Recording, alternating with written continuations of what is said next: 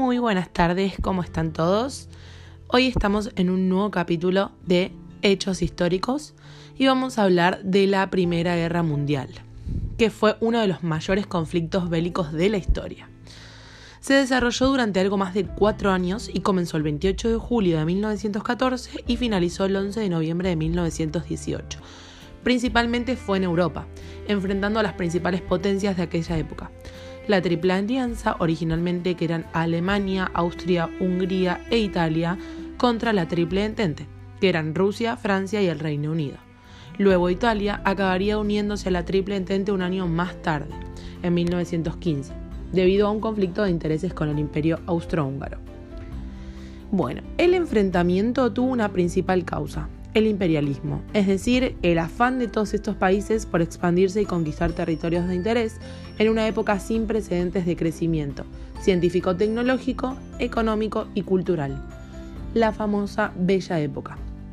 Sin embargo, curiosamente, el verdadero desencadenante de la guerra fue el asesinato del heredero del imperio austrohúngaro, el archiduque Francisco Fernando. Se podría decir que fue la gota que rebalsó el vaso. La ofensiva de esta manera tuvo dos principales frentes, el frente occidental y el oriental. El occidental era al oeste de Europa, Alemania contra Francia y Reino Unido. Y el oriental fue al este de Europa, Alemania contra Rusia y Austria-Hungría contra Rusia. El frente occidental consistió en una larga guerra de desgaste en trincheras, sin movimientos ofensivos relevantes y el Frente Oriental en una batalla de caballerías que se determinó por los avances del eje central y la inestabilidad interna de Rusia que acabó con la monarquía del país en la llamada Revolución de Febrero. En consecuencia, Rusia afirmó un acuerdo de paz con las potencias centrales en marzo de 1918.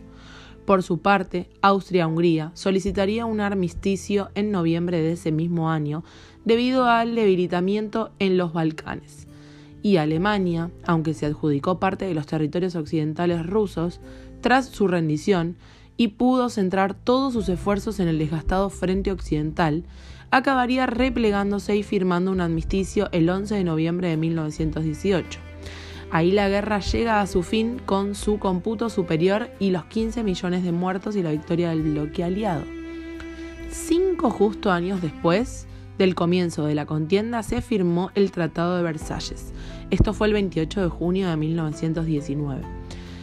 El mismo obligó a Alemania y a Austria-Hungría a asumir la responsabilidad moral y material de la guerra, a desarmarse militarmente y a realizar importantes sesiones territoriales y económicas al bloque vencedor. Podríamos estar horas y horas hablando de este conflicto bélico, pero acá terminamos nuestro análisis y capítulo de hechos históricos. Que tengan un lindo día y nos vemos en el próximo bloque.